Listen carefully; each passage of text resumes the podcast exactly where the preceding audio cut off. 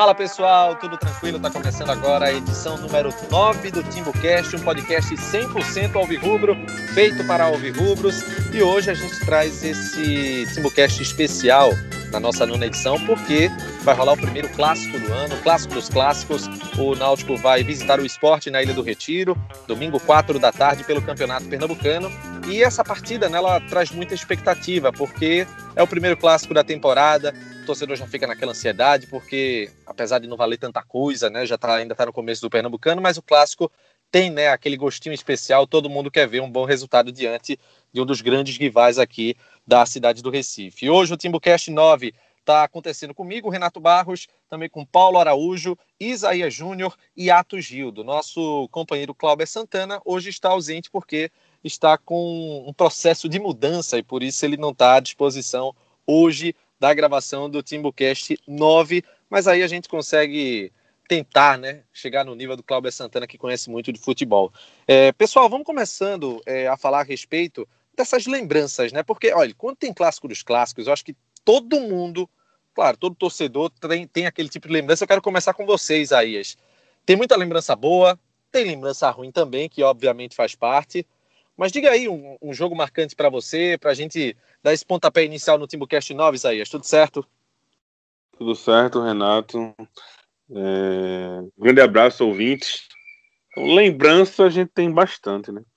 É, o clássico dos clássicos, assim, falando da minha história como torcedor, o meu pai não era um torcedor que frequentava todos os jogos. Ele só ia para os clássicos. E antigamente o Pernambucano tinha muito clássico, né? O Pernambucano tinha primeira fase, segunda fase, decisão de turno, e era primeiro turno, segundo turno, e rolava uma quantidade gigante de clássico. O Náutico, quando eu era ali bem gurizinho, mandava os jogos no Arruda. Né? Então, pouquíssimos jogos eu vi ali quando eu era guri, é, Náutico Esporte nos aflitos. Então, era jogo no Arruda ou na Ilha do Retiro. E, inclusive, o esporte também chegou a mandar alguns jogos na, no Arruda também, como mandante. Enfim.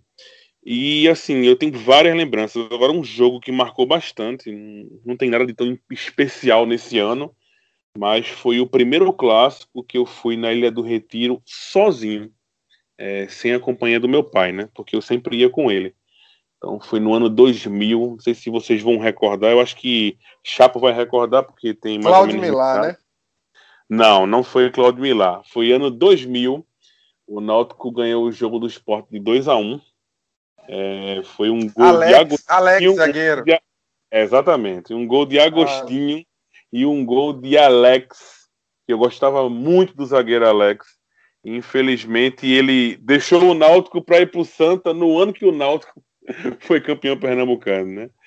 E foi foi um clássico e muito você... especial para mim, Renato. Muito especial, porque foi o meu primeiro clássico sozinho na Ilha do Retiro e a gente conseguiu uma vitória espetacular num jogo que só o clássico dos clássicos pode trazer de emoção, que é aquele jogo que a gente vai na raça, na garra e foi joga Alex foi expulso logo depois do segundo gol e o esporte pressionou o jogo inteiro, inteiro, inteiro. Foi um jogaço e a gente saiu com a vitória da Ilha do Retiro num ano que não tem muito assim o que lembrar, a gente não ganhou nada, mas foi, foi um clássico espetacular que ficou marcado assim na minha memória, para mim como torcedor, porque foi o primeiro clássico que eu fui sozinho. Agora tiveram esse... vários outros, né? Vários outros. É, esse jogo aí tem dois, dois fatores, três na verdade. E um deles eu vou falar de mim, né? Eu tava ouvindo esse jogo em casa, num radinho que meu pai tinha, um radinho amarelo, que ele sempre ouvia o, o jogo é, quando ia para o estádio, quando ia. eles não foram para essa partida é, contra o esporte. Meu pai costumava muito para a Ilha do Retiro, hoje não mais. É, nesse jogo, Fred Oliveira entrou no gramado. Ele, ele quis que o time voltasse para entrasse no vestiário. Ele estava chateado com alguma coisa que agora eu confesso que eu não me recordo bem. E o Náutico, nessa partida, ele quebrou um tabu, acho que mais ou menos uns cinco anos que não vencia o esporte jogando na Ilha do Retiro. Um ano antes, tinha quebrado o tabu com aquele gol de Adriano, jogando nos aflitos. Depois, esse foi um jogo que o Náutico também eh, quebrou o tabu diante da, da equipe do, do esporte. Eu vou falar Renato. da minha lembrança. Oi, pois não.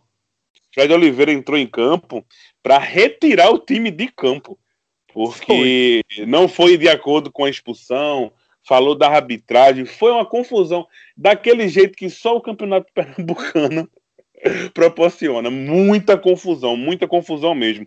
A, a, a porta do vestiário estava fechada para o Náutico descer para o vestiário no intervalo. Foi uma confusão. O time do Náutico era um time muito humilde, vinha numa crise financeira muito grande. Era um time bastante humilde. Eu me lembro que tinha um jogador, era Mazinho Brasília, que era um volante, um meia volante. Uh, o jogo foi um corre-corre só. E a gente ó, aguentou a pressão até o final e saiu com a vitória. Foi um jogo que marcou muito para mim como torcedor. Pode ser que não seja tão marcado na história do clube, mas para mim, como você perguntou, uma lembrança pessoal, foi o primeiro clássico que eu fui na Ilha do Retiro sozinho, sem a companhia do meu pai. Foi foi emoção de todo lado. Na hora de sair do estádio, foi uma confusão tremenda. A torcida do Náutico bem pequena na arquibancada do esporte lotou o estádio e foi uma confusão generalizada na saída. E, enfim, marcou muito para mim. É, eu fui para um jogo em 2011, o Náutico estava na, naquela de montar um time para evitar que o esporte fosse ex-campeão. Hoje eu até recebi um vídeo né, que me lembrou muito, foi o Náutico 1 a 1 com o esporte lá na ilha. Ricardo Xavier fez o gol do Náutico, foi um gol de voleio, um gol muito bonito por sinal. E a torcida naquele jogo, a gente pode dizer assim mesmo, entupiu o espaço que estava reservado para o Náutico, que era justamente ali a arquibancada do placar, que é usada até hoje, e foi muito legal. Assim, o astral da torcida, o pessoal estava realmente naquela estava engajado, né? E quando é clássico fora de casa, acho que todo mundo fica desse jeito, né? O torcedor que vai, ele vai com o sangue nos olhos, mas não é o sangue de violência, não, é o sangue de realmente torcer, de cantar até onde der, enfim, eu, isso, é, isso é extraordinário, isso é muito bacana. Tem lembrança ruim também, mas eu prefiro nem falar. Chapo, qual foi tua lembrança assim de clássico, dos clássicos na Ilha do Retiro, Chapo? Tudo certo? Tudo certo. É, o, mais, é, o mais que fica na minha memória, inclusive, é meu último jogo na Ilha do Retiro. Depois eu vim morar em Minas, eu não fui mais jogo lá. É, foi o de 2010 mesmo. Que Nossa! A gente, a gente tava. Teve, o título ficou na mão ali, né, durante um tempo, mas ainda, ainda se manteve uma esperança, porque o empate era nosso, né, para ganhar o campeonato. E a gente acabou perdendo o jogo. Foi um, foi um jogo que eu já era mais, mais velho, então é diferente. Eu fui para muito jogo mais novo também. Lá em 2001 teve uma vitória que Cook fez um gol, se eu não me engano, uh, no Pernambucano. Também foi muito importante essa. No, foi, foi no Pernambucano 2001, não foi Cook fez um gol de, em Magrão, que a bola vem. Peraí, eu não consigo lembrar agora o lance, depois eu vou até dar uma pesquisada se foi esse mesmo. Mas em 2001 teve uma vitória no Pernambucano, teve uma na Copa do Nordeste também, que Cook pula na, Copa, na, na bola da Coca-Cola ali e tal. E, mas o mais o que foi, ficou mais marcado foi esse de 2010, porque era o que eu já era mais velho, já não era uma criança indo pro jogo, né? Já tava mais ligado, já tava, fui contar pra. É igual isso aí, fui sozinho pro jogo. Fui com meu, inclusive foi com, fui com quem tá aqui, né? Acho que Atos estava, Isaías estava, todo mundo tava lá. É, a gente voltou andando pro clube, a banda que tava Exatamente. lá preparando a festa. A banda que tava preparando a festa. Sem razão! Sem desmontando, razão de carne e bala. Desmontando, desmontando tudo. Foi uma noite triste. Ô, Chapo, Chapo, ah. esse jogo que você tá falando é aquele jogo do gol do Leandrão. Isso. Isso, isso. É o jogo da confusão do papel higiênico. É, passe de Gladson. Gladson deu o passe e Leandrão fez o gol. e esse foi o papel higiênico. A gente montou todo um esquema na torcida para para ter uns papéis higiênicos para ficar aquela imagem legal quando o time entrasse e tal. Mas a, a polícia, a polícia tem um fato engraçado a polícia proibiu a gente de entrar com papel higiênico porque, segundo eles, era perigoso entrar com papel higiênico. Eu até, até tentei persuadi-los dizendo que eu estava com diarreia, mas não serviu. É, e depois que a gente entrou em campo, assim que a gente entrou, a torcida do esporte estava com um incêndio na arquibancada. Tinha tanto sinalizador. Incrível como eles conseguiram entrar com sinalizador e a gente não conseguia entrar nem com papel higiênico, né? Mostra a, a gente estava com sinalizador, a gente estava com eu acho, se eu não me engano, salvo engano, a gente estava com 120 entre sinalizadores e pisca e também foi barrado. No eu acho que foi isso, Chapo. Eu acho que a questão foi.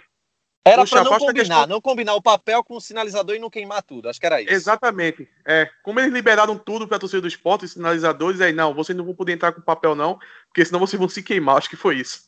Não pode atrapalhar é incrível, a festa do esporte. É incrível, o, extra, o extracampo do esporte é, in, é inacreditável, né? Mas tudo bem. Ficou marcado Atos, isso aí. Atos, qual foi tua lembrança lá na Ilha do Retiro, Atos? Tudo certo?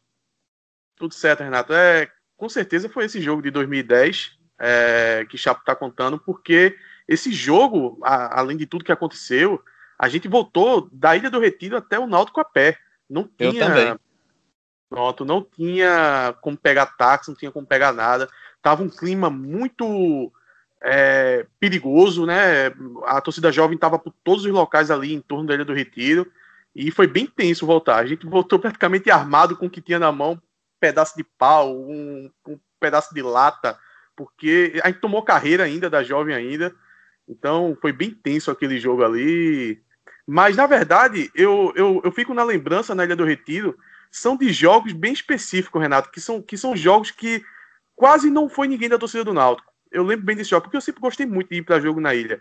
Aí eu lembro que aquele jogo que o, a torcida do Náutico quase não ia, ia na faixa de uns 150 torcedores, 200, eu sempre ia para esses jogos, eu não sei porquê, mas eu sempre gostei de ir para jogo é, que ninguém, que ninguém, a torcida não, não se animava para ir. Eu lembro de dois, um, o Náutico tinha Gladstone na zaga e Johnny na volância. Se, se, se lembra de Johnny? Aí o Náutico 2009. Foi 2009. O Náutico perdeu 2x0 esse jogo.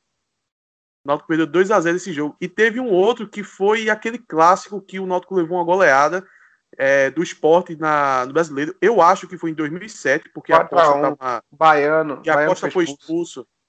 Que a Costa foi Baiano foi expulso, pô. Foi, não, foi, foi Baiano? Foi a Costa, não, pô? Eu acho que foi Baiano. Enfim. É, nesse sou... jogo, o PC Guzmão caiu, aí veio o Roberto é... Fernandes e salvou a lavoura. Eu, eu só lembro data, porque. Vou dizer a data desse jogo. Foi Diga. 28 de junho de 2007. Sabe por que eu estou dizendo isso? Porque um dia antes eu terei minha primeira identidade. Olha aí. aí eu, eu, associei a data.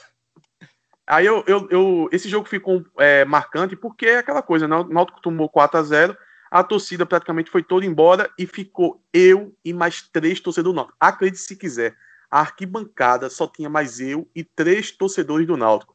Aí foi quando teve aquele gol quase de meio de campo, lembrando o gol de Adilson Bigode em 2001, que foi do lateral do Náutico. Agora não vou lembrar o nome dele agora. Acho que era Hamilton, não?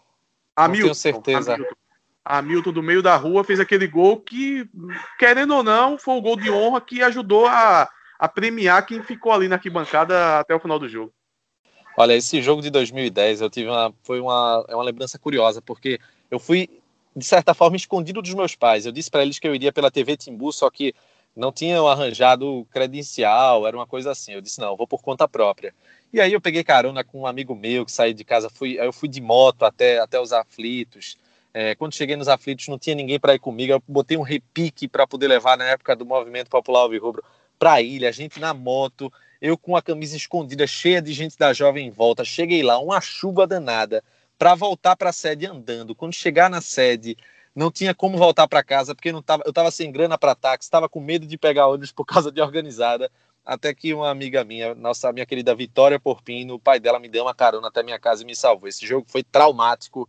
Eu não gosto nem de lembrar direito de como que foi aquela partida. Passar essa parte de lembrança, gente, Ô, aqui Renato, no Renato. Oi, oi, Chapo. Desculpe interromper a sua brilhante condução do programa, mas eu lembrei agora um, um fato importante. O jogo que eu estava lembrando de 2001, que também é um jogo marcante para mim, que eu estava tentando lembrar qual foi esse jogo, se foi na ilha e tal. Pô, é o jogo marcante do gol de Adilson, pô. Ah. Que, que, eliminou o esporte do campeonato, salvou o Hexa, e se eu não me engano, é, é um dos primeiros jogos de Murici e é logo depois que o esporte tinha eliminado o Náutico na Copa do Nordeste, entendeu? Então foi, foi uma vingança do Náutico ganhar na ilha. Pô, esse jogo teve um gosto de revanche muito grande, até porque eu acho que o esporte já tinha perdido a Copa do Nordeste também pro Bahia, tá ligado? Então esse foi, foi um jogo muito importante. Eu tava lá, e agora que eu lembrei, pô, como é que eu esqueci o jogo de Adilson Bigode, pelo amor de Deus. É, não, mas está tudo certo. Aqui a gente faz a correção e dá sequência ao programa. É, a gente... É porque, é porque, a gente tá, é porque passaram muitos anos, mas esse jogo, a, naquela época, apagou a derrota da Copa do Nordeste. Hoje, não tenha dúvida. A história, hoje a história mudou e a gente só leu os documentos e aí não, não lembra disso. Mas naquela época apagou. Foi como uma revanche. É, pessoal, nessa segunda parte do nosso Timbucast, o segundo tema é o seguinte: é, o Náutico tem essa base mantida, né? Em comparação com o esporte, o Náutico mudou poucas peças e tem dois meses de pré-temporada. Teve, né? Dois meses de pré-temporada. Será que isso gera algum tipo de vantagem diante do esporte? O que é que tu acha, Atos? É, nessa questão de levar vantagem, quando a gente fala levar vantagem, parece que o Náutico pode ir como favorito para o jogo. Então é melhor colocar em contexto, né? Eu acho que o Náutico vai muito bem para esse jogo, é, porque a gente já falou aqui no, nos outros programas, né? É, eu confio muito nesse, nesse elenco do, do Náutico e eu acho que quanto mais o Náutico vai jogando, mais vai encaixando e o Náutico vai tende a atingir um, um nível satisfatório do futebol. Agora, o esporte na ilha, não adianta, ele vai ser favorito. Ainda tem um investimento muito mais alto, é, jogando em casa por todo um, um, histórico. Então, o esporte é sim o favorito, mas eu estou acreditando bastante que domingo a gente vai sair com a vitória. Você, Chapo, o que é que está achando? Essa, existe essa vantagem, levando em consideração a pré-temporada, outros fatores você também pode atribuir para uma vantagem, ou está muito equilibrado esse jogo? Olha, é, é, esse, esse fator da, do Náutico estar tá se preparando há mais tempo é o que levanta um pouco a balança para o Náutico. Mas o fato do esporte estar tá jogando em casa, que onde, onde tem um histórico muito bom, é, e também, querendo ou não, o esporte é um time com investimento muito mais alto do que o Náutico, né? Sim, mesmo estando no momento mesmo estando no momento difícil, na crise e tal, é, é, ainda assim tem um investimento muito acima do Náutico. Eu não sei quanto é a folha salarial do esporte. Tu sabe, Renato? Olha, essa informação eu não, eu não tenho agora. Mas eu posso dizer a você que pelo menos, pelo menos, o dobro é. É, sem dúvida ah, é o dobro. Não, muito eu, mais. Eu, eu, eu acho eu que muito mais. o triplo. Eu acho que não, chega a... perto do triplo. Eu acho que não, não bate o triplo, mas chega perto do triplo. A folha do Náutico é, é quanto? 300 mil? 300 mil mais é. ou menos? Tá é. nessa faixa de 300 mil. E a do esporte, se eu não estiver enganado, tá na faixa de 800 mil. Eu vou confirmar ainda nesse programa. É porque o esporte tá. E porque o esporte tá, tá com o pé no chão agora, né? Então eles, eles fizeram a folha mais enxuta. Ainda assim é muito maior do que a do Náutico. Então, o grande fator para o Náutico é o fato de estar mais tempo junto, treinando e tal. O esporte não tem esse, esse ponto a favor dele, mas aí os outros pontos. Eu, eu, eu colocaria um, um, um jogo realmente é bem equilibrado. Tanto, acho que é começo de temporada, então é muito difícil determinar quem pode ser o vencedor. Um empate não seria surpresa, não. É, eu, eu particularmente eu achando que esse, o, o clássico ele tá chegando no nível de muito equilíbrio.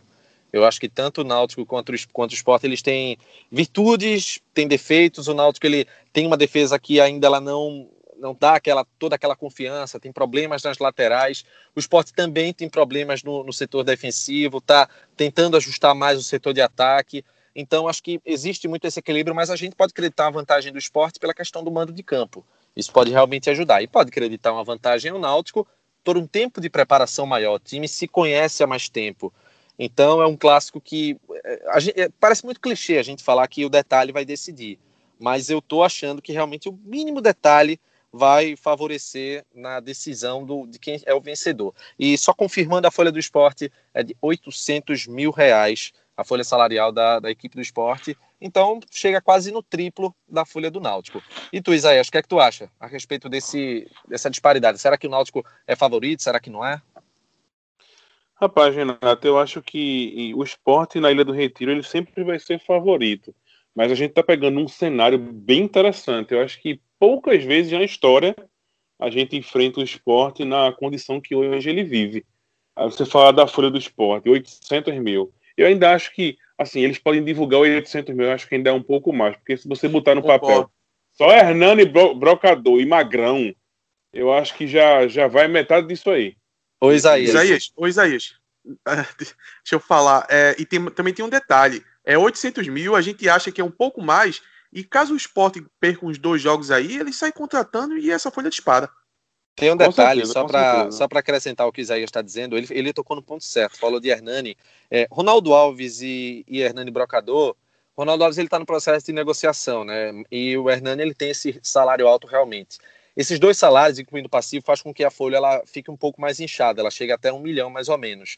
Mas digamos que no geral eles estão deixando nesse teto com dois jogadores extras, podemos falar assim.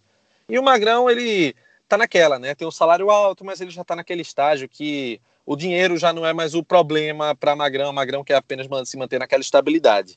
Mas prossiga aí com raciocínio, Isaías. Sim, bom, bom, mas é aquela situação, né? É, não deixa de ser um investimento altíssimo.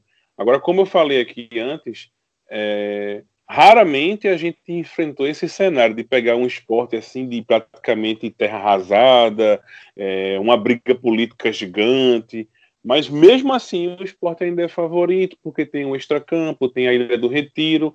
Agora a gente tem que prestar atenção no seguinte: a cobrança em cima do esporte vai ser muito maior. Porque o esporte vem de uma derrota, não é isso? E de não, uma vitória. Venceu. Não, ah, sim, não ele vem de uma derrota. Ele vem, ele vem de uma derrota na estreia e vem de uma vitória para o time que teoricamente vai ser o bônus do campeonato. É, Até é então, verdade. todo mundo está comentando que o Vitória é o time, mesmo com o Gilmar lá, é o time mais fraco do campeonato. E a prova foi que na Arena de Pernambuco deu para contar a quantidade de torcedores que saíram de casa para ir apoiar o esporte, mesmo sendo mando do Vitória, mas dava para ter, ter ido apoiar o clube e observar como estava o futebol do Leãozinho, né? Então, assim, é um cenário bem interessante onde a gente vem teoricamente numa evolução, veio numa crescente, ganhou o jogo, espantou aquela caça às bruxas. E eu acho que, assim, clássico é clássico, né, como sempre se falou. Então, tem o favoritismo, mas pode ser decidido no detalhe. Eu acho que se o Náutico souber conduzir bem e aproveitar esse cenário, a gente pode sair de lá com um resultado interessante. Viu? Eu estou acreditando que se a gente enfrentar o jogo com seriedade, a gente consegue um resultado bom. É, vamos aguardar e vamos torcer né, para que o, o Náutico ele consiga um bom resultado. Lembrando até para o torcedor que estiver ouvindo o Timbucast pelo menos até o sábado, que os ingressos estão sendo vendidos com um preço promocional de 30 reais na bilheteria do clube. E no domingo isso aí vai aumentar, vai ficar 60 reais inteira, 30 reais de entrada. Então, para quem for, né, é, o ideal é comprar com, com antecedência esses ingressos e, claro, né, apoiar bastante, porque eh, todo jogador fica motivado quando vê a torcida, principalmente no campo do adversário. E eu vou dizer mais uma coisa: claro que tem a questão de violência, o pessoal se preocupa um pouco mais, mas é muito bom o tal do clássico na casa do adversário. O torcedor ele vai com aquele gosto maior, é, é uma sensação muito bacana. Eu acho que o torcedor que vai muito a campo sabe bem do que eu estou falando. É, vamos falar um pouco a respeito do, do, time do Náutico, né? Agora nesse mais um tema aqui para a gente abordar no, no Timbucast, porque Márcio Goiano ele já declarou em entrevista que o, o jogo, apesar de, do ponto de vista de campeonato, de classificação, ele não ter grande validade, mas é o que mais tem uma cobrança diante do resultado. Mesmo sem valer nada, mas se o Náutico perde, é uma carga de pressão. Se o Náutico vence, é um, uma dose de tranquilidade. E aí a gente fica já na, nas projeções de time para o duelo desse domingo. É, acredito que é, com Bruno e com Robinho à disposição para esse jogo e com André Krobel, eu sou capaz de dizer que o Bruno ele pode voltar à meta. Isso me alegra e isso me preocupa.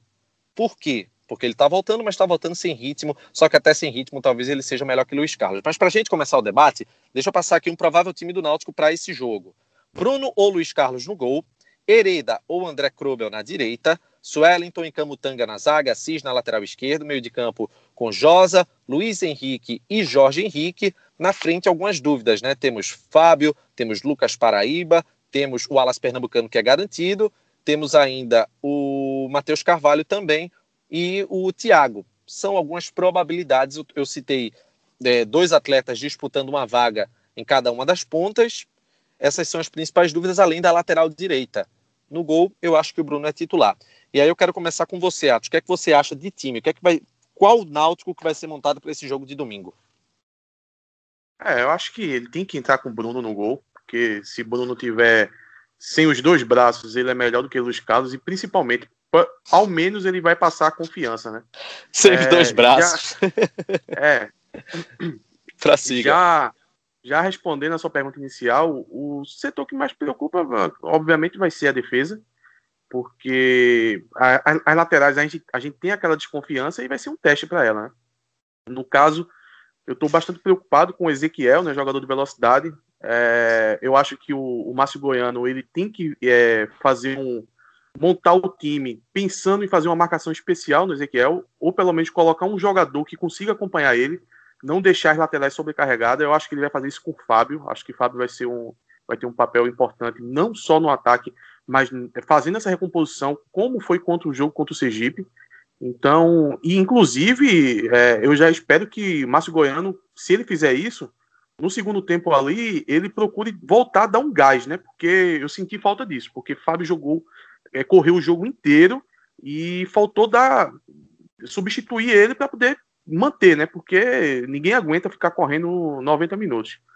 Mas estou bastante confiante no, no, no, meio de campo. Eu não entraria, já, já avançando aqui um pouco, a gente vai comentar depois, eu não entraria com o Malisson com titular, com, com o Maílson com titular. Eu acho que Maílson dando gás no, no segundo tempo pode ser um ponto-chave. Se. Porque o, o, o, clássico sempre ele começa meio pegado, né? Eu acho que o Márcio Goiano vai, vai entrar um, um pouco mais recuado para poder fazer é, aquele jogo mais pegado. E quando o Sport entrar no desespero, eu acho que a entrada de Maílson para com aquelas passadas largas que ele demonstrou contra o Sergipe, eu acho que vai ajudar bastante. É, eu quero saber o que é que o, o que é que o Isaías acha em, em relação à montagem do time. No caso, só para entender antes, Atos, você colocaria então o Fábio no setor de ataque, junto com Alas Pernambucano e quem mais? Quem seria o terceiro homem de ataque? É, eu acho que tem que entrar com o Robinho, né? Porque. Você acha que já vai Thiago... com o Robinho de frente? Sim, porque Thiago entrou, mas tem aquele problema, jogador da base, é, um, é uma joia que a gente tem, mas para não queimar ele, eu acho que eu entraria com o Robinho, até porque Matheus se esforçou muito, mas ele é bastante limitado. Então, Robinho é um jogador decisivo. Se sobrar para ele, ele guarda. Eu, eu entraria com o Robinho no ataque, já de frente. E, e na direita, Hereda ou André Krubel? Ah, eu entraria com Hereda. Eu entraria com Hereda. Eu acho que, que, que, tem que dar mais uma chance. Não é nem mais uma chance. Eu acho que Hereda ainda, ainda não teve tempo para demonstrar. E, e como eu falei, esse jogo vai ser um jogo teste. Então eu entraria com Hereda Caso ele não tivesse um bom desempenho, a gente já pensaria no clube para a próxima partida. Isaías, qual seria o teu time ideal diante dessas projeções que a gente está fazendo? Renato, eu acho que ele não deve mudar tanto o time em relação ao jogo contra o Sergipe. Tá? Ele vai ter que fazer algumas alterações naturais no gol. Eu entraria com o Bruno por motivos óbvios. Né? Então a zaga seria Camutanga e Sueliton. Na direita, apostaria no Hereda, mesmo sendo jogador da base, com pouca experiência, mas ele só vai adquirir experiência se ele for utilizado em jogos como esse. Na esquerda, Assis. No meio-campo, Josa, Luiz Henrique e Fábio. E no ataque, Jorge Henrique, Wallace Pernambucano e Matheus Carvalho. Fábio, Fábio. Ah, Matheus Carvalho, sim, tá certo, tá certo, tá certo. É, eu, então... eu eu acho que o Jorge Henrique nesse jogo devia jogar realmente na frente, com mais liberdade. Até porque o Fábio conseguiu fazer uma bela partida contra o Sergipe, né? Então, é, no caso, esperar, quem, sairia, então. quem sairia era o Lucas Paraíba e entraria no decorrer da partida, porque ele ia ter o Lucas Paraíba para entrar, o Robinho voltando também, tem a opção do Maílson também. Então, ele, ele, ele, ele, experimentou o Luiz Henrique na lateral direita, se o Hereda não for bem, ele pode experimentar novamente. Então é um jogo para se fazer teste. O Pernambucano está aí para isso. E eu acho que se a gente não der oportunidade para o Hereda, enquanto, enquanto o André Krobel não. Porque assim, a gente não vai promover a estreia de um jogador que a gente praticamente não viu jogando. Eu não entraria num jogo desse estreando o lateral direito. Eu daria crédito ao Hereda, até para não queimar o jogador. Vamos aguardar, né? Chapo, o que, é que você acha do time? Olha, eu, eu acho que vai ser muito pouco diferente do que foi contra o Sergipe, até porque o time te, supostamente jogou bem, né? É, venceu bem. O Sergipe não deve ser o, melhor, o adversário mais difícil do mundo, mas é, venceu bem, com tranquilidade até.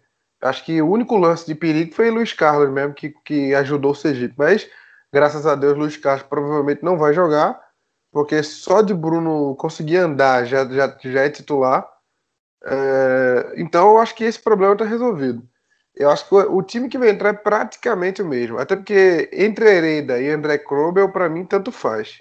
Eu não sei nem quem é esse André Krobel e Hereda. Acho que, acho que não tem nenhuma diferença entre os dois, a não ser que ele apresente muita coisa, né? Porque, por enquanto, nenhuma diferença. Mas ah. eu iria de Bruno. Ah, a minha preocupação com, com relação ao Hereda é, é, aquela, é aquela parte de, de liberdade para o adversário. Ele acaba deixando muito espaço. E aí, para o setor de marcação é complicado. Como o Chapo disse, tem o Ezequiel de um lado, tem o Alisson do outro. No, no esporte, que eles atacam muito pelas pontas. O Sander é um lateral que é mais defensivo, só que ele também é, costuma dar, investir em um clássico é diferente. Né? O jogador ele está mais inspirado, ele pode querer também é, apostar numa jogada individual, isso pode ser muito perigoso para o Náutico. Esse é o ponto que eu considero como negativo para a Hereda. Só que, no entanto, acho que todo mundo percebeu que ele evoluiu no passar dos jogos. Ele conseguiu ter uma, uma melhora. Então, isso pode contar a favor e com isso ele pode ter a sequência. Eu concordo com você que colocar um, um jogador para estrear num clássico pode ser perigoso. Não, não, não foi nem. Eh, foi Atos que falou de Ezequiel. E não é nem não, isso que eu tô falando. Eu, não, eu tô vocês falando do André Krobel, e aí eu concordo com você. Não, mas não há diferença. Eu não tô nem falando de estrear no clássico. A gente não... quem, quem garante que André Krobel vai ser melhor do que Hereda nessa situação? Exato. Na parte da liberdade. Não, a gente nem sabe quem é André Krobel ainda. É um jogador que vem sem nenhuma referência. Assim, tem a referência de que Márcio Goiano conhecia ele, mas ele passou um ano no banco do. do, do de onde ele veio? Do Vila do Nova? Goiás. Né? Do, do, Goiás. do Goiás. Não. Sim, ele passou sim, um sim, ano okay. no banco, então não temos nenhuma referência dele. Não, não é, não é, é certeza que ele vai entrar e vai resolver o problema. Existe a possibilidade boa dele entrar e dar no mesmo. Então, eu iria de quem tá, por enquanto. Eu iria de Hereda, já tá jogando mesmo, então vai ele. Próximo jogo contra o Petrolina, a gente testa Krober, ver se ele vai acrescentar alguma coisa. Mas eu iria de Bruno, óbvio, Hereda, Suelton, Camutanga e Assis. Mesma zaga que foi no, no jogo contra o Sergipe, mesma defesa. Acho que Assis tem tudo para evoluir. Ele, a gente sabe que ele, no, na Série C, ele mostrou um bom futebol. Só, acho que se a gente tiver paciência, a gente chega lá. É, Josa Luiz Henrique, Jorge Henrique. E aí no ataque, para mim, seria o Wallace Pernambucano. É, na ponta, Fábio. E na outra ponta, eu não sei quem. Esse é, aí seria o Matheus Cavalho para completar elenco aí. Mas eu não. Eu não mexeria muito, não. Eu iria no quase o mesmo time que foi contra o Sergipe. Acrescentaria Jorge Henrique, que é um acréscimo técnico, e só. O resto é o mesmo time. Eu tinha Ô, um, Renato. Um... Oi, Atos. Olha, acho que a única variação que ele poderia fazer, mas aí ele estaria indo de encontro ao que ele, ele vem colocando no, né, nesse começo de ano, mas pela, pela coletiva que, que eu escutei de Márcio Goiano, eu acho que a única coisa que ele podia fazer diferente era o seguinte: era ele entrar com o Lucas Paraíba é, para ficar um pouco mais esperando o esporte e deixar Jorge Henrique na frente junto com. Deixar Jorge Henrique numa ponta e o, o Fábio na outra com o Wallace na frente. Aí ele formaria ali com o Josa, o Luiz Henrique e o Lucas Paraíba. Eu acho que a única coisa que ele pode fazer diferente é isso. Ele saca o Matheus Carvalho, ou, digamos assim, o Robinho, né? Que eu cheguei a sugerir, mas eu também acho que ele não vai entrar com o Robinho. Ele sacaria o Matheus Carvalho e entraria com o Lucas Paraíba. É, um, um, um, fato que é interessante, que eu tinha até separado como tema aqui para o Timbucast, é, é relacionado ao Maílson, que eu ia questionar se era o momento de Maílson ser titular. Só que nesse debate da gente, já existe uma unanimidade que não é o momento de Maílson ser titular. Ele é uma arma importante para o segundo tempo, pelo que eu estou vendo, né, né, Isaías? Não, eu falo isso até por conta do histórico dele na última passagem dele pelo Náutico. Ele demorou um pouquinho a ganhar ritmo de jogo, foi entrando aos pouquinhos, e aí quando ele estava 100%, ele se mostrou ser o jogador é, que todo mundo ficou satisfeito. Inclusive, eu vi, assim, existia uma comemoração pela, pela volta do Jorge Henrique. Mas aí, quando anunciou a volta de Maílson, eu vi, assim, a torcida mais eufórica. Então, assim, pelo que ele mostrou recentemente. Tá? E outro detalhe importante que, assim, eu escutei durante a semana foi todo mundo elogiando a atuação do Fábio no meio campo. Não só, na, não só no ataque, mas também na recomposição de meio campo, marcando, enfim. E eu tô vendo que alguns de vocês estão colocando ele como ponta, né? Vocês não acham que aproveitar o Fábio no meio campo não é, não é o mais ideal, não? Eu Isaías, acho que até é, é ideal, mas só que o Márcio Goiano ele está é, tentando, digamos, trazer uma versatilidade para o Fábio por conta da presença do Jorge Henrique. Eu acho que eles poderiam alternar nessa posição, poderia servir como uma espécie de arma para o Márcio Goiano. O que é que tu acha, Atos? Então, é, eu vi o, o Fábio fazendo uma excelente recomposição pelas laterais, pela ala ele recuando bastante para poder cobrir a, a, as ofensivas do, do, dos pontas do Sergipe. E eu acho que ele vai ser utilizado dessa forma é, para cobrir a, a, subida do Ezequiel, para poder ajudar as laterais. Eu acho que vai utilizar dessa forma e fica mais fácil ele se portando como, como ponta. Eu acho que ele caiu bastante pelas pontas. Eu não, eu não vi no último jogo o Fábio assim como, como meia. E, e, na verdade, é porque ele teve muita liberdade. Como eu tinha pontuado no último podcast. Quando você saca o Jorge Henrique, um dos jogadores que mais teve liberdade de vir mostrar sua identidade foi o Fábio. Então a gente, viu, a gente viu um jogador muito versátil, que ocupou praticamente quase todos os locais do, do, do, campo. E eu acho que ele, nisso ele vai manter. Ele vai precisar do Fábio, vai, vai precisar dos, dos seis pulmões do Fábio no, no jogo de domingo. Então o Fábio vai ser uma peça fundamental no jogo de domingo, isso aí eu não tenho dúvida.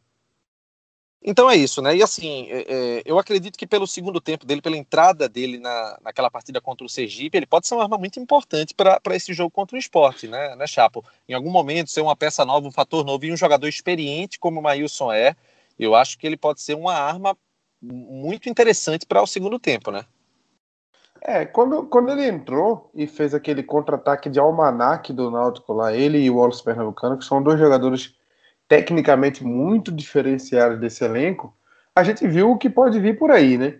Só que é, eu acho que é arriscar demais colocar um jogador tão importante que tá vindo aí de uma tempo de, de, não tá na condição física ideal, não tá encaixado no elenco da maneira ideal para colocar ele num jogo que não vale, apesar de ser um clássico, não vale muita coisa. Então, eu manteria, assim, eu não, todos nós até o momento deixaríamos Maílson para jogar ali dos 20 do segundo tempo em diante, a depender da situação do jogo e tal. É diferente de Fábio, que é um operário. Fábio é um operário. Fábio vai jogar, correr pra caramba e, e se virar lá para jogar. Mas Maílson é um cara refinado, né? A gente não, não vai gastar Maílson com, com pondo ele para correr atrás de lateral. Não, não dá para fazer isso. Então, eu acho que Maílson é jogador para entrar no segundo tempo, ali na faixa dos 20, 25, para fazer alguma mudança de, de esquema ali. Porque é, é um nível técnico diferenciado. Não dá para você desperdiçar esse nível para num jogo que não tem tanta importância assim, pra, pelo menos para a temporada. Eu manteria ele no banco mesmo. Ô Chapo, eu não ah. sei se vocês perceberam assim, tiveram essa mesma impressão que eu. Na hora do segundo gol, na hora, a, a lembrança que me veio era a falta que a gente tinha de um jogador como o Maílson ano passado, naquela reta final da Série C. Porque você vê o cara que assume a responsabilidade no meio campo, que se aproxima do ataque, que tabela com, que justamente fez aquela tabela com o Alisson Pernambucano e saiu na cara do gol, era aquilo que faltava no time. Realmente foi um grande reforço, foi uma sacada brilhante o retorno do Mailson. E pelo visto, ele já deu um cartão de visita que mostrou para que veio, né? Tomara que ele tenha bastante sucesso que nos dê muita alegria. Gostei muito, gostei muito do, da volta de Maílson. Pois é, tomara que ele realmente tenha muita sorte e possa fazer muitos gols para ajudar. É, pessoal, como o TimbuCast está cada vez mais no gosto da torcida alvirrubra, a Timbu Shop ela resolveu dar um brinde para os nossos ouvintes. A gente vai sortear nas nossas redes sociais uma camisa oficial do Náutico. As regras para participar desse sorteio serão divulgadas neste sábado no Twitter e no Instagram do TimbuCast. Então, pessoal, fiquem ligados porque vai ter uma promoção muito bacana para os nossos ouvintes aqui do TimbuCast. É um presente da Timbu Shop para quem está acompanhando aqui o nosso conteúdo. Fiquem atentos nas nossas redes sociais, lembrando que a Timbu Shop é a loja oficial do Náutico e o sócio Alvirrubro tem desconto. Fiquem atentos nas redes porque a gente vai divulgar as regras desse sorteio. Falando em sócios, Ô, Renato, o Náutico Renato, chegou a 11 mil. Renato. E diga aí, Atos, diga aí. Eu posso participar, Renato, desse, dessa, desse sorteio? Rapaz, eu, eu, eu vou consultar as regras aqui para saber se você pode, viu? eu, eu vou, vou, consultar. Vou consultar direitinho. Mas eu, eu, posso abrir um desconto, eu posso abrir um, uma exceção se você trouxer ainda mais ouvintes aqui para o, o TimbuCast. A gente vai avaliar isso. Mas Deixa eu falar um outro assunto com você, Atos, porque você faz parte desses 11 mil sócios do Náutico. Você, o Chapo, porque vocês se associaram recentemente. Então, meus parabéns. Eu, eu já era sócio, eu só atualizei, né? E virei Pronto. sócio contribuinte. Pronto, e eu fui pela primeira bacana. E eu pela primeira vez, hein? Foi Ed, não Ed não conquistou. E eu fico muito feliz por ter participado dessa decisão, viu, Atos? Você que era o, o, o sócio da categoria não sócio, agora é um sócio da categoria, eu acho que standard, né?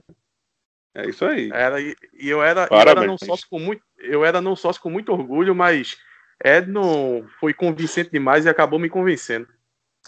É, foi, foi interessante porque era a campanha 11K, né, em homenagem a Cook, o K do, dos 11 mil, o Náutico bateu essa meta. É muito importante que o torcedor não apenas se associe, mas que possa pagar em dia. Muita gente fez aquele plano para já pagar no cartão anualmente, porque já deixa garantido esse pagamento. É uma boa forma de você fidelizar. O Náutico vai ter uma receita média de 300 mil reais. Isso já cobre, claro, uma folha salarial.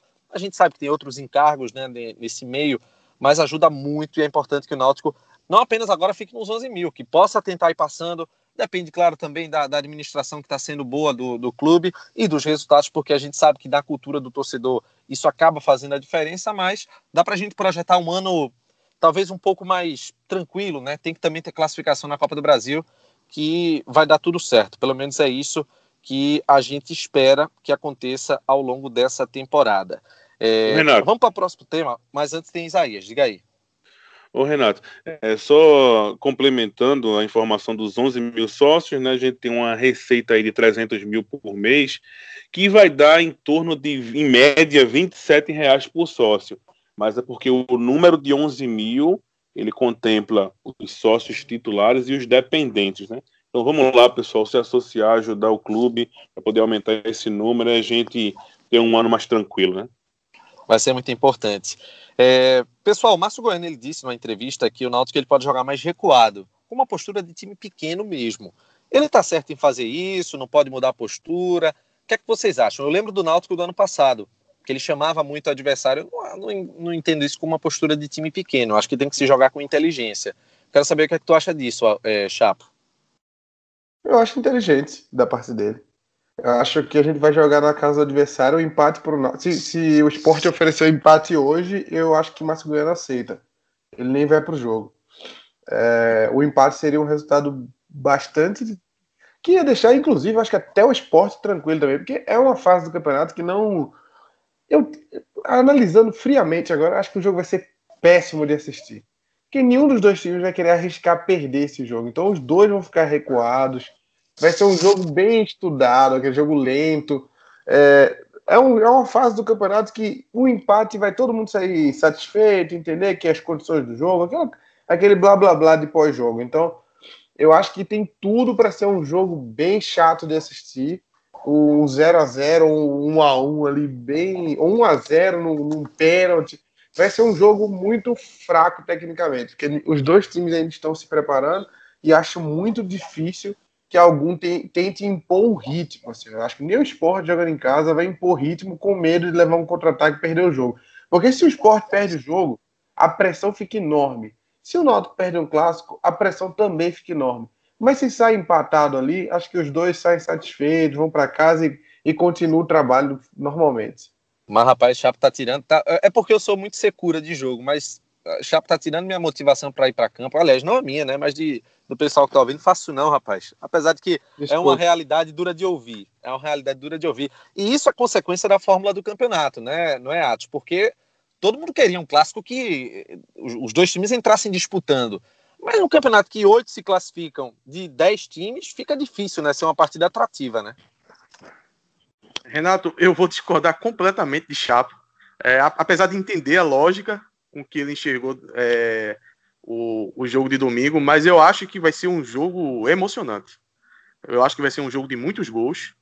Eu, eu, eu aposto no 2 a 2 3 a 2 vai ser algo, algo do tipo, porque eu acho que o Náutico vai armar um arapuca para o esporte, vai sair no contra-ataque.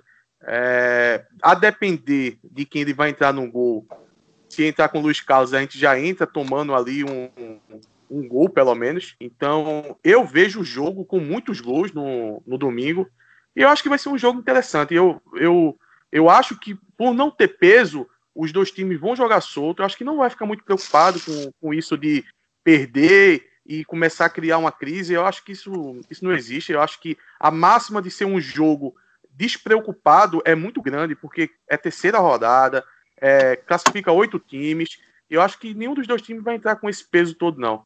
Então eu acho que, de, de certa forma, vai ser um jogo, digamos, aberto, né? Porque o esporte, o Náutico vai tentar jogar no contra-ataque, enquanto o esporte vai ter aquele volume de jogo. E eu acho que vai ser um jogo, sim, de muitos gols. Obrigado, Atos, porque agora você me motivou novamente aí para o jogo. Eu acho que todo mundo que tinha desistido antes voltou a ficar motivado. olha, olha, Mas... Renato, diz, diz, Chapo, diz. É, se, se Luiz Carlos jogar, eu mudo a minha opinião. Vai ser sim um jogo de muitas emoções e muitos gols. Isaías, salva a lavoura aí, Isaías. Deixa a gente motivado para o jogo. Renato, eu estou motivado. Eu acho que é uma oportunidade muito grande da gente impor, tá? impor um ritmo de jogo e sair com um ótimo resultado. E assim, eu estou observando você falar que é uma motivação, que vai para o jogo. Eu estou vendo que para você esse jogo é um jogo especial, né? Eu acabei de me recordar aqui, acho que é o teu primeiro clássico depois de ter se afastado um pouco da crônica esportiva, né? Não, na verdade não. Na verdade, no, em 2017 eu, eu consegui ir para uns jogos na, uns jogos na ilha. É, deu deu para aproveitar um pouquinho. Ano passado, no 3 a 0 que teve na Arena, eu estava também na, na arquibancada. Mas assim, é, digamos que depois de sair da, da, da, cobertura esportiva na CBN, é o meu primeiro clássico. E claro que a gente acaba indo um pouco mais solto, acho que é natural. Muito embora eu, pelo menos em rede social no Twitter, eu continuo fazendo algumas análises, eu gosto de, desse dia a dia, porque eu, eu, eu, tento tratar com, com muita naturalidade, porque o período de experiência que eu fui tendo de, de cobertura esportiva fez com que eu tivesse uma postura mais tranquila em relação à análise de jogos, de resultados dos clubes. Mas vai ser bacana. Eu estava com, com saudade de, de ir para jogo assim, digamos, mais tranquilo, sem necessidade, sem preocupação com relação ao trabalho. Vai ser bacana ver, ver esse jogo entre, entre esporte e náutico. É, mas sobre essa postura do, do time pequeno que o Márcio Goiano falou, o que é que tu acha, Isaías? Rapaz, eu acho que. Mas deixa eu fazer uma pergunta para vocês que eu vi essa por alto essa, essa polêmica, mas ele falou o termo pequeno mesmo ou ele falou que ia entrar mais precavido? Porque Até onde eu como... me recordo, e vou confirmar daqui a alguns instantes, eu, eu vi esse termo de time pequeno. Mas é uma forma de falar quando o time vai explorar muito a marcação, vai chamar mais o adversário. Foi isso que pelo menos eu entendi. É como o Chapo falou aí, eu acho que isso aí é uma maneira inteligente de, de partir para um jogo desse porte. Até porque, como a gente sabe, né, o jogo é fora de casa, ele é do retiro. Eu acho que ele tem que entrar realmente mais precavido e sempre que ele achar necessário, ele tem que agir com inteligência. Eu acho que o, o, a maneira com que se chama não é entrar como time pequeno. Eu acho que ele tem que entrar para ganhar o jogo, entrar pensando no resultado, seja ele de 1 a 0, de 5 a 0, de 3 a 0. O importante é que ele entre ciente e com uma estratégia para ganhar o jogo. E só confirmar a, a, a, expressão que é, que é um pouco estranha do cara falar, ah, vamos entrar como um time pequeno. Ele falou assim. Mas deixa eu, deixa eu contextualizar então, para a gente poder até salvar para o Márcio Goiano, aliviar para ele. Ele disse o seguinte: neste início de competição, se a gente tiver que jogar como time pequeno, vamos jogar como pequeno. No começo é importante vencer e conquistar os resultados para ter tranquilidade. É realmente ele fez uma, um, um comparativo com a postura de um time fechado, que chama mais o adversário e que quer garantir um resultado para poder o tempo de trabalho. Foi isso que ele quis dizer. Eu acho que dá para dá, dá para compreender né, o, o, termo que foi utilizado, né? Com certeza, com certeza. E ele tem que entrar assim mesmo, pensando no resultado, começo de temporada, cada pontinho que ele vai somando agora vai dar mais tranquilidade para durante a competição ele fazer mais testes. Porque o momento é esse. É, eu acho que é muito por isso que a gente vai para a Ilha do Retiro para esse jogo até um pouco mais por cima, porque ele já fez bem mais testes do que o esporte. O esporte só jogou o primeiro jogo, perdeu, jogou o segundo com o adversário que é o bônus, e está indo agora para um jogo, teoricamente, um dos jogos mais difíceis que eles vão ter nessa fase vai ser esse. Esse é o clássico que eles vão ter no Arruda, né? Então, assim, no Arruda, se o Santa Cruz conseguir resolver as broncas dele lá, ou no Arruda ou na Arena, enfim. Então. So... É... Pode falar, Renato. Só, não, pode continuar. Conclua aí que eu só vou fazer uma pergunta rápida para Atos. Não, só isso mesmo. Eu acho que a postura é essa mesmo. Tem que somar ponto a ponto para poder ganhar uma gordura agora e poder analisar outras peças da equipe, outra formação, porque depois que ele garantir a classificação, ele pode brincar à vontade, porque o campeonato que se classificam 8 de 10, não tem muito o que fazer, né? É, Atos, eu, a gente acabou falando sobre expectativa do jogo, se seria movimentado ou não, mas eu acabei desviando desse assunto com você. Você acha que a postura de ir mais fechado, de chamar o adversário, contra-atacar, postura de pequeno, como o próprio Márcio disse, é, é inteligente? É, é, deveria acontecer? Não deveria? Só queria assim que você pontuasse. É, eu acho que ele tem que entrar dessa forma. Assim, isso não, isso não vai depender necessariamente da escalação. É, como eu falei, eu acho que existe uma possibilidade dele entrar com aquela escalação que eu sugeri, que seria sacar o Matheus Carvalho, do, do time mais provável, e entrar com o Lucas Paraíba, é, com o Jorge Henrique também. Agora, eu acho que, independente da escalação que ele entre, ele tem que entrar para primeiro é, se defender, primeiro marcar o time do esporte e sair nos contra-ataques, porque o esporte ele vai ter o volume de jogo. Isso é óbvio. A gente está no começo de temporada. O Náutico não tem nenhuma condição de chegar na Ilha do Retiro, ou como, ou como não teria condição de chegar em estádio nenhum hoje e dizer: vou mandar aqui, vou ter 60% de posse de bola, vou ser o, o novo Barcelona. Não tem condição. Então tem que ter calma. Primeiro marca, retoma a bola e sai rápido no contra-ataque. É, se ele chamou isso de jogar com um time pequeno, eu acho que ele foi um pouco infeliz né, em utilizar essa expressão. Mas que tem que ser assim, tem. Eu acho que o jogo de palavras, até para passar a pressão para o time adversário, é muito grande. Isso é uma estratégia de Márcio Goiano. Mas antes da gente mudar o tema, a Chape queria falar alguma coisa, né? É, só, o jogo de palavras só de Márcio Goiano, não, de Milton Cruz também. É, mesmo papo, o Náutico vem treinando há dois meses, eles estão mais preparados que a gente. Então, como eu disse, os dois times estão com o freio de mão puxado, aparentemente. Os dois times estão com o freio de mão, na minha opinião, os dois estão entrando, vão entrar em campo pensando em, em não sair dessa mal. Como faz para não sair mal? Porque Milton Cruz declarações de que vai segurar, o time do Norte está mais preparado, e o, e o Márcio Goiano a mesma coisa. Então, eu acho que os dois estão com a visão muito de pé no chão, de evitar causar problema. Porque eu acho que até o Márcio Goiano viu que perdeu por 13 e causou um rebuliço tão grande que ele deve estar pensando: meu Deus, se eu perder para o esporte, os caras me, me tiram da, na tapa desse clube. Então, ele, acho que ele não vai querer arriscar. É, eu lembro que antigamente era assim, né? Perdia para o esporte, a turma queria demitir o treinador, tava tudo errado. Ainda bem que hoje os tempos mudaram.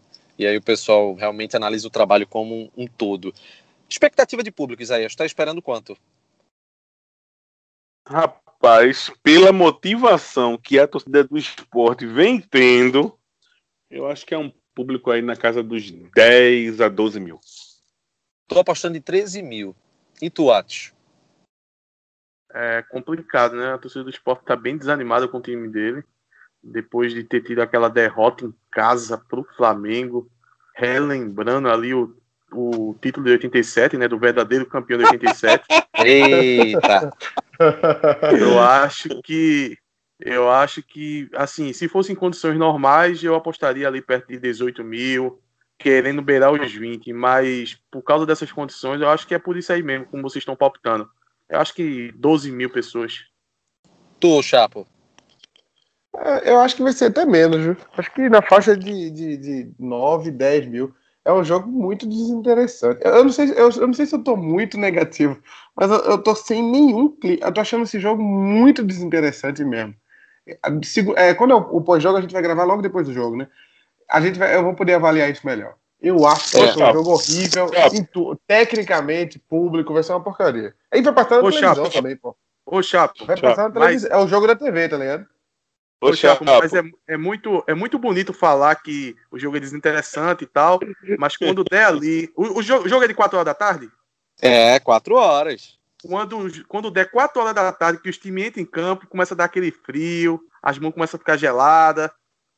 Isso aí é certo. É, é mas, mas é justamente isso. O único perigo que tem é perder esse jogo. Se empatar, beleza. Agora, se perder, é o que pode causar problema. Por isso que eu acho que os dois técnicos vão pensar em não perder. E vai Mas tornar Isaías, um jogo muito ruim. Isaías queria falar uma coisa para encerrar o tema. Diz aí, Isaías. Não, eu só ia perguntar aqui a Chape e a Atos que se a escalação de Luiz Carlos motiva a torcida do esporte. O que é que vocês acham? É. Se anunciar Olha, Luiz Carlos sei. antes, eu acho que vai mais jeito. Eu não sei se eles conhecem o, o, o que Luiz Carlos está fazendo no Náutico. Não, é ele jogou no esporte. Eu ele mesmo... jogou no esporte, Luiz Carlos. É, mas ele chegou a atuar no esporte? Pouquíssimas vezes, mas atuou. Não. Segundo o Chapo, um então, jogo eu... por ano. Só um jogo e foi o jogo que perdeu na Copa do Brasil. Exatamente. Se o, se os torcedores do esporte estiverem acompanhando o Náutico, é um momento de decisão. Confirmou Luiz Carlos, partiu 18 mil.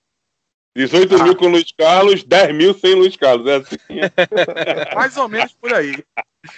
Pessoal, vamos, vamos fazer o seguinte: antes da gente ir para os palpites, eu queria dois minutos de Atos agora, porque, para quem não sabe, Atos é o mestre de apostas. Para quem está programando o pool, né, para quem vai para o site de apostas, fala dessas probabilidades aí. Como é que está nas casas de apostas, Atos? Então, Renato, a gente está gravando aqui, né? É 10 horas da, da sexta-feira e as casas de aposta ainda não colocaram, Renato, as odds é, dos jogos de domingo, que é os valores, né? Que vai dar de retorno à sua aposta. Mas pela experiência que a gente tem, a gente sabe que o esporte vai vir ali na casa de 1,8, que dá o quê? Dá na faixa de 60% de chance de vitória. E o Náutico, é, provavelmente em torno de 3,6 a 4, que significa o quê? Se você apostar ali 10 reais, fizer sua fezinha de 10 reais, você vai estar tá pegando 40 reais de volta. Então, o torcedor do Náutico que quiser apostar ali na vitória, saiba que se você apostar 10 reais, vai estar tá voltando ali quatro vezes. Então tá aí o momento de probabilidades com atos. Pô, isso, isso é um bom quadro aqui para o Timbucast, viu? isso é uma boa para quem gosta de apostar. É, pessoal, vamos para o palpite aqui na reta final do Timbucast 9. Começando com vocês, Ayas, dê seu placar aí para o clássico. 2x1 pro Náutico com um gol de Camutanga. Esse gosta de Camutanga, viu? Chapo, dá cabeça, placar. Né? 0x0. Nossa, que coisa Nossa. amarga. Se Luiz Carlos jogar, 1x0 pro esporte. Nossa, piorou, velho. Se ele não jogar, zero... acho muito difícil não sair do 0x0 ou 1x0 xoxo. Mas vamos ver. No pós-jogo eu vou, vou falar sobre isso. Atos, qual é o teu placar? Olha, se Luiz Carlos jogar, eu garanto que sai no mínimo 3 a 4 gols. Não tem como não sair essa quantidade de gols se Luiz Carlos jogar. Agora, eu vou um pouco de encontro às probabilidades, porque, como eu falei, né? É, de acordo com as casas de aposta, o esporte vai ter na faixa de 60% de chance de vitória e o Náutico ali em torno de 20%. Mas eu vou um pouco de encontro é, as casas de aposta e as probabilidades, e eu acho que o Náutico vai ter um placar positivo. É, eu estou em dúvida se vai ser empate ou se vai ser vitória do Náutico. Eu acho que o Náutico tem uma, uma, chance, uma chance maior de vitória do que as casas de aposta vão definir. Mas eu vou no empate. Eu acho que vai ser 2 a 2 E para finalizar então comigo, aposto no 2 a 1 estou com o Isaías. Acho que o jogo vai ser movimentado. Tem essa chance de acontecer muitos gols, porque eu acho que as defesas estão se ajustando e isso aí pode gerar realmente um jogo de muitos gols e o clássico de pouco atrativo pode se tornar muito interessante. Tudo vai depender né, do, do contexto da partida. É o final do TimbuCast 9, edição 9, né, do, uma espécie de pré-jogo né, que a gente está fazendo para esse clássico dos clássicos. Então, Isaías, valeu, Isaías. Até a próxima. Tamo junto, Renato. Tamo junto. Queria mandar um abraço especial para minha mãe, que hoje ouviu o Timbucast e falou que era uma entrevista que o filho dela estava dando. Eu tentei explicar ela, no final ela falou, no final ela falou, ah, então é um debate? Eu falei, pronto, mãe, é uma nova forma de debate. Então, um abraço para minha mãe, um beijo, dona Silene, tamo junto. Pronto, valeu, Chapa, até a próxima, viu? Valeu, Renato, até a próxima. Até a próxima que é o pós-jogo no próximo domingo. Exatamente. Fiquem ligados no pós-jogo. Valeu, Atos. Até a próxima. Até a próxima, Renato. E vou deixar dois abraços aqui rapidinho. Um para Gerson Santos, né? Que no último podcast ele lembrou, ele percebeu, notou que no final eu não estava presente, que eu tive um problema com, com a minha internet. Então, se ele a notou gente... isso, é, já, já virou meu fã número um. E o outro é. E o outro é para Cláudia, né? Que faltou no dia de hoje. E dizer que a gente não conseguiu cumprir uma promessa que Renato fez no início do programa, né? Que seria a gente tentar acompanhar o nível técnico de Cláudio. A gente falhou copiosamente nisso.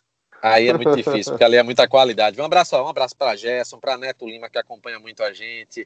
Enfim, para todo mundo que está acompanhando o, o, nosso projeto, que está muito bacana, é, é, bem interessante, inclusive para a gente que está fazendo, é, o retorno que o pessoal está dando, a expectativa que é gerada a cada edição que a gente está construindo, ela é muito boa. O pessoal estava cobrando, inclusive, a edição número 9 que vai sair é, já agora, né, que a gente já está terminando a gravação, já vai colocar ela no ponto para as nossas redes sociais e também para os aplicativos. Pessoal, segue a gente no Instagram, arroba TimbuCast, segue a gente no Twitter, arroba underline CNC, é, segue a gente também no Facebook, curte lá a página facebook.com barra e você encontra o nosso podcast no Spotify, no SoundCloud, no Castbox, no Google Podcasts, então várias opções para você ouvir o TimbuCast. São várias edições, já estamos na nona agora e chegaremos a uma boa marca nesse final de semana, com muito agradecimento para você que é nosso ouvinte.